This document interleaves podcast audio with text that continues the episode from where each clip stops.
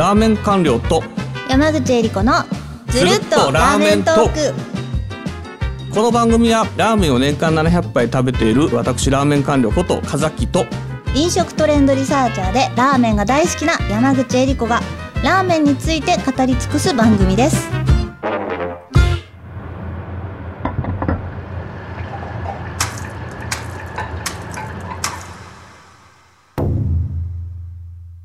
第24回目のテーマは世界ラーメン事情パリ編です。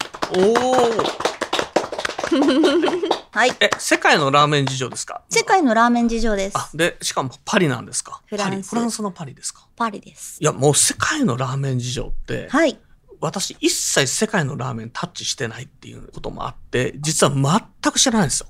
赤ちゃんみたいな知識っていうか全然ないです。はい。私あの、なんでしょう。海外が苦手で語学できないので。で、絶対に日本の外から出たくない人なのね。すっごい笑顔で、あの、本当に仕方なく、高校の修学旅行で、ちょっと韓国に行かせていただいたというのと、で、あとは大人になってからは、一回だけ仕方なく 仕事で、えー仕方なく行きましたけど、食べるものがなくてね、僕が食べたいものが。一週間ね、7キロ痩せて帰ってきた。あ、そう、嘘でしょ。そんなの嘘でしょ太るならまだしもびっくり。した。あ、みんな言う太るならまだしもって言って。食べるでしょ現地の。すっきりして帰ってきて。なんやかんや。あの、パリってことはやっぱこの山口さん、このパリ結構お詳しいで、世界のラーメンお詳しいと思うんですけど、パリで、えー今どんなラーメンが流行ってるのかとか、パリのラーメン事情ってすごいざっくりといきますけど、え、どんな感じなんですかね？パリのラーメン事情。あの、つい最近、2023年年明けてからすぐパリに行ってきて、あの、ラーメン屋さんもいろいろ行ってきたんですけれども、すごく人気ですよね。その、どんなラーメンっていうと、大体は、豚骨ラーメンみんな大好きなんですけれども、ハラルの人とか、いろんなこう人種、いろんな国の人たちがいるので、あの、鶏をベースにした醤油ラーメンとか、あの、透き通った、あの、鶏チンタン、鶏醤油っていうのもすごく人気があります。あの、パリのラーメンって今言った豚骨と鶏チッタンみたいな話だって聞いて、あの、今おっしゃいましたけど、はい。あの、全く知らないですけど、これ現地で、なんかこのフランス語で、例えばフランス人の方が、こう、独自にこのフランス独自の店名で個人店を出してるのか、それとも、例えば日本から、日本のラーメン店が、あの、まあ、フランスに渡って出店してる、どっちが多いんですかね？圧倒的に、例えば前者とか。圧倒的に多いのは日本のラーメン屋さん、みんなが知ってるような、このお店の、まあ、会社のというか、うん。お店の出店っていうところがすごく人気。例えばどんなお店なんですかね？例えば、あの、一風堂こ。れが豚骨ですか？ああ、なるほど、なるほど。はい。あと、龍騎神さん。ああ、竜騎神さんね。はい。あとは、あの、成竹さん？成竹さんはまあ昔からありますけれども、成竹さん、ヒグマさん。おお。で、鳥チンタンとかの方はどういうお店が出てるんですか？フランス・パリの場合はですね、その、豚骨はここ、チンタンはここっていう、あの、出し方とかではなくて、一つのお店でいろんな味が、あの、楽しめる、いろんなベースのラーメンが食べれる方式。なんかこの前の、前回でもね、お話に出たと思うんですけれども、今の日本がそれに追いついてきた感じ。はえ、い。例えば、すいません、全然わかんない、バカなこと言っちゃうかもしれないですけど、例えば一風堂で、えーチンタン出したりしてるってこと？そうですね。一風堂で、あのーまあ、チキンラーメンが食べれる。チキンラーメンってあの、市販のあれではなくて、あの、鶏のラーメンが食べれるよっていう、そういう現象が起きてます。ああ、はいなるほど、なるほど。豚骨ラーメンも食べれる。まあ、いつもの白丸赤丸も食べれるし、ベジラーメンも食べれるし、あの、ビーガンラーメンも食べれるし、それはまあ例えば、ビーガンベジって感じ例えばですかね今おっしゃってる、あの、竜騎神さんとか、成竹さんでもそんな感じになってる。成竹さんに関してはまあちょっと背脂ギトギト系的な感じなのでもうそれでずっと30年以上やっていらっしゃるのでそこはあれですけれどもはい新しくあの進出してきてる系のラーメン屋さんっていうのはそういうスタイルのお店が多いですねで、それも日本から屋号とかこの店、店名は日本の店名で、えそこのブランドでちゃんとあの基本メニューは日本でも出してるようなものはい。で、はい。ただし、えっと、例えばパリとかフランスのオリジナルでチンタンとかもあるそういうイメージですか？そういうイメージです。なんか、あの、パリにおいて、まあ、現地の人たちにおいてのラーメンっていうものの捉え方が、あの、食事、日本食の一つとして捉えられているっていうのがあると思っていて、そうするとこの、豚骨ラーメン食べに行くぞというよりも、あそこに行くとこう、日本のラーメンが食べれるぞみたいなイメージ。全部食べれるとハッピーだけど、それは無理だしね、みたいな。あ 全部のラーメンラ、うん、塩もあって豚骨もあって醤油もあってなんかいろんなラーメン食べたいけどまあまあそれはねなないないのは分かってるけどまあーまあ我々日本人はむしろ日本食って言って和食って言った時に今ラーメンも和食に近づいてきてるっていう部分もありますけど、はい。このあんまりあの和食を食べに行くっていう時にラーメンって頭の中で選択肢そうに入らないんですけどそうそうなのそうはい。外国の方は、えー要するに寿司とかあの和食とか、はい。えーそういったもののカテゴリーの一つとしてラーメンっていうものが入ってる。そういうイメージですか？入おおってるすごいですね。感じです。はい、まあこのいろんな店が入ってるって話は聞きましたけどなんかいあのー山口さんあのイベントとかも携わったことがあるっていうふうにちょっと聞いてるんですけどそうなんですよ。全然イメージできない。ちょっと以前にですねにせ2014年にですねパリラーメンウィークっていうイベントがありましてこれあのクールジャパンとしてねあの一風堂が旗振ってやったイベントなんですけれどもパリのオペラっていうど真ん中中心地でですねフランス料理のお店1軒1週間借り切りまして一風堂虎食堂空の色千葉木屋イケメンハリウッドっていうこの5店舗のラーメン屋さん。それに加えて焼き鳥の八兵衛さんとお寿司のあすけさん。あとそれにも加えてあの日本酒の君島屋さんっていうあの横浜にあります君島屋さんっていうあのお酒屋さん。だ合計 8, 8団体というか、まあ、8店舗をそのフランス料理屋さんにで展開した感じですね。をベースにして。フランス料理屋さんのこの物件というかこの建物そのものは、はい。普段はこの一つのフランス料理そうですそうで屋さんです。ねす。はい。でそれを間借りしてみたいな感じですか？り一棟借りしてって感じですね。一棟借りして、はい。地下のあのーキッチンからあー。1階2階って、まあ、フードコ3階ートみたい建てな感じになったあこれはですねそういう作りでは、まあ、ないので1日ごとに違うお店でやっていくスタイルです。あはい。あちょっと疑問に思うのが、はい。その時あの例えばスープとかはい。麺とかそういうのの調達とか作ったりするのってはい。大変だと思うんですけどやっぱこれはあのイベントなんで日本からこの作れる方がいらっしゃってやってた？って感じですか？そうなんですよ。そのそれぞれのお店のまあシェフというか店主がちょっと早めに現地入りをしましてですね。でなんとこの現地の食材を使って日本と遜色ない味を再現するっていうハードルを課されておりましてこれでね現地でできる限りで妥協するっていうのはちょっと良くないよねみたいな。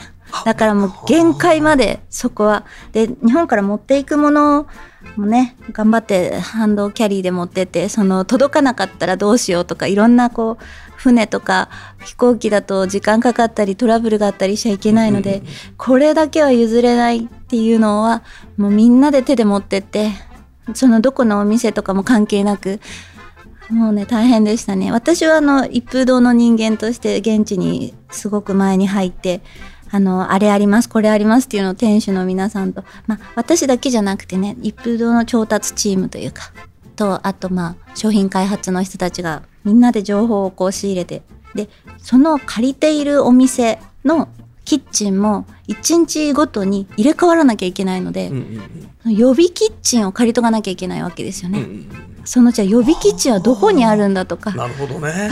誰が貸してくれるんだっていうかそもそもキッチンないしそういうそんなレンタルキッチンないじゃんみたいな。でなんでないかってあっち全部ガスじゃないんです。IH なんですよ。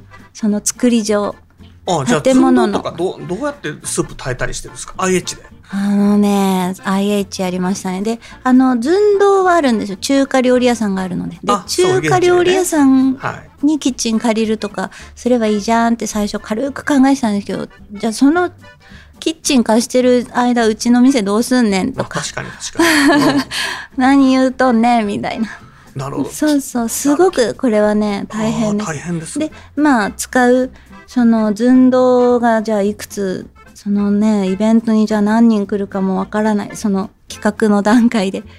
それじゃあ何個寸胴を用意するんだとか、そのスープどこに保管しとくんだとか。聞いていいですか？ものすごく今聞いてて絶対に聞きたくなったことがあってこはいれだけの規模の数っていうか、結構なお店が日替わりでこうラーメンを出してイベントで出すって相当配数出ますよねと。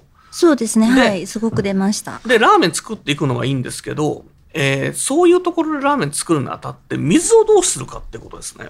水っていうのは多分日本だと軟水なんですけど、はい。まあ、日本でもラーメン作るときに、あの、地域が変わるとちょっとラーメンの味変わって嫌だとかいうような話があるのに、ヨーロッパって一般的に香水ですよね。そうですね、硬い香水ですね。すると、やっぱこう、スープ、肉、素材を入れて炊き上げても、旨味が出にくいっていうことで、これ大変困ったと思うんですけど、その辺どうクリアしたの？大変。ここはねすごく分かりやすく味が違うねってなっちゃうのでそれはあの軟水現地で軟水を買いました。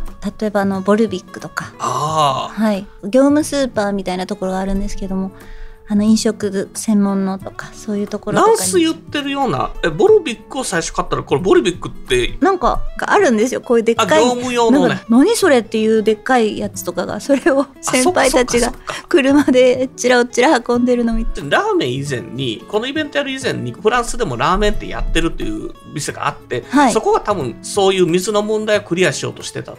いう。ことなのかな。なんかねそこは本当いろんなラーメン屋さんがあの悩んでるっていうのは聞いててその水のろ過器を、まあ、地下に入れたりするんですけどすぐカルキというか石灰がついちゃってすぐダメになるんだよねとかそういう話をしてます。よね。2014年段階でそんなお話をしていて、はい、今もうパリですかね、フランスの、フランス国内結構いろんな、このはい。日本のラーメンが食べられる店が増えてるってことでしょ？う、はい、そうですそうです。この辺やっぱりもう、この今2023年とか、まあ今年いらっしゃった時にはクリアされてるって感じなんですか、多分ですけどクリアはできてなくてきっと永遠に戦い続けるポイントなんだろうなって思います。じゃあ軟水が手に入るような何かを誰かがやってくれるかって言ったら誰もそこはね政治も動かないですしなんか値段は高くなる一方でしょうし、はい。こんだけ少ないラーメン店とか、まあ、和食とかってやっぱこのフランスので例えばこの飲食店の中では少数派？はい。ででその例えば料理店のために例えば香水を軟水に変えるみたいな機械みたいなものを開発するわけでもないでしょうから、ね。うんそうでしょうね。現地の人たちは香水で生きていけてますからね全然そこまで食志向が違うはい。フランスの人うんこの方々がこうラーメンに初めて出会うっていうのははい。まあこのに日本人が初めてラーメンを食べる場合よりももっとカルチャーショック度がでかいというか、まあ、麺をどうすすっていいのかわからないっていうようなところから入ってくると思うんですけど、はい。そのあたりイベントやってて皆さんどんな感じだったんですか？なんかですね、一番最初のその2013年ぐらい、私が初めてパリに行った時ぐらいの時は、ラーメン知ってる私すごくない？みたいな。ちょっと私ラーメン食べたことあんだけど、みたいな。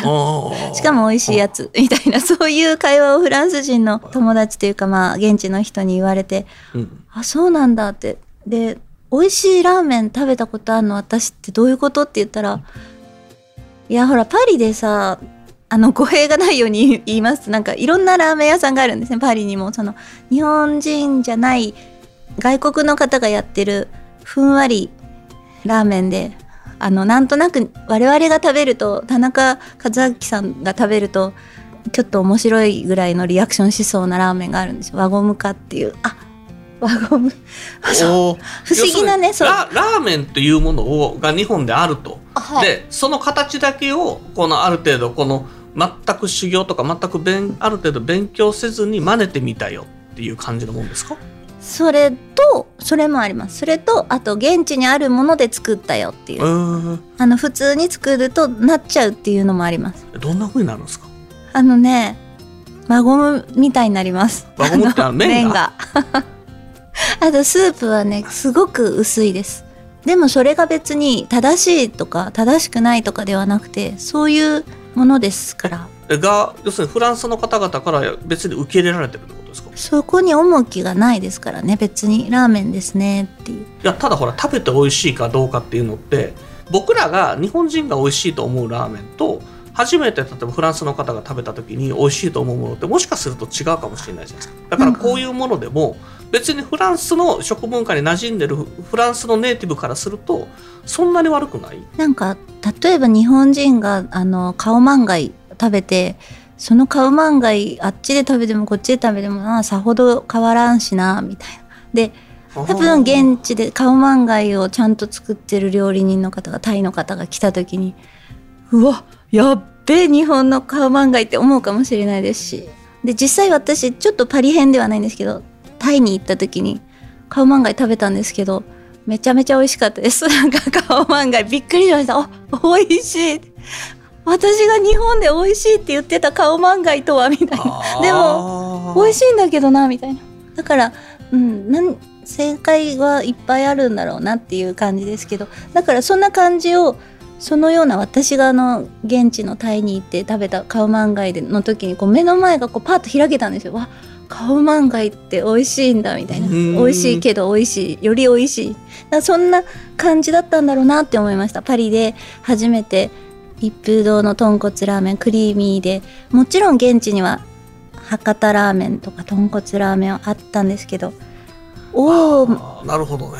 トレビアンって言いながらこうチュルチュルってすすってなんか「えこれどうやって食べるのこれ」みたいな「スープめっちゃ美味しいやん」って。でもあ一緒に食べるのね。美味しい。うん美味しい。でラーメン博物館の方も行かれてこうすするとよりラーメンは美味しいよみたいなそういう話とかもねしてくださって。すするっていう行為があの多分できないんでしょそうそうそうそうなんです。あのお下品なんですよね。ズズズって食べるとかはだけどあのすすることでこうなんかそれも一つのエンターテインメント。その辺はフランスの方っていうのはすすることがエンターテインメントだっていう話をされたらされた後にこのすすって食べてらっしゃったりしてた方多かったんですか、多かったです、ね。そまあ、少なくともその会場ではみんなうんなるほどねこんな感じでね食べればいいのね。この辺が今興味深かったのがはいあの私は行ってないんですけど、はい。えっと、私の友達が台湾に行ってて、はい。で台湾でもラーメンはすすれないっていう話なんです。ただ台湾っていうのは昔から麺文化があって、はい。この麺はすすってはいけないっていうのがあるから、うん。すすれって言われてもすすらない。うん。だから、その辺やっぱりフランスはすっとこうもともとないからあすすったら美味しいよって言ったらみんなすするんですね。ちょっとあのは本題それましたけど、はい。そんなことちょっとあの思い出しましたっていう感じ。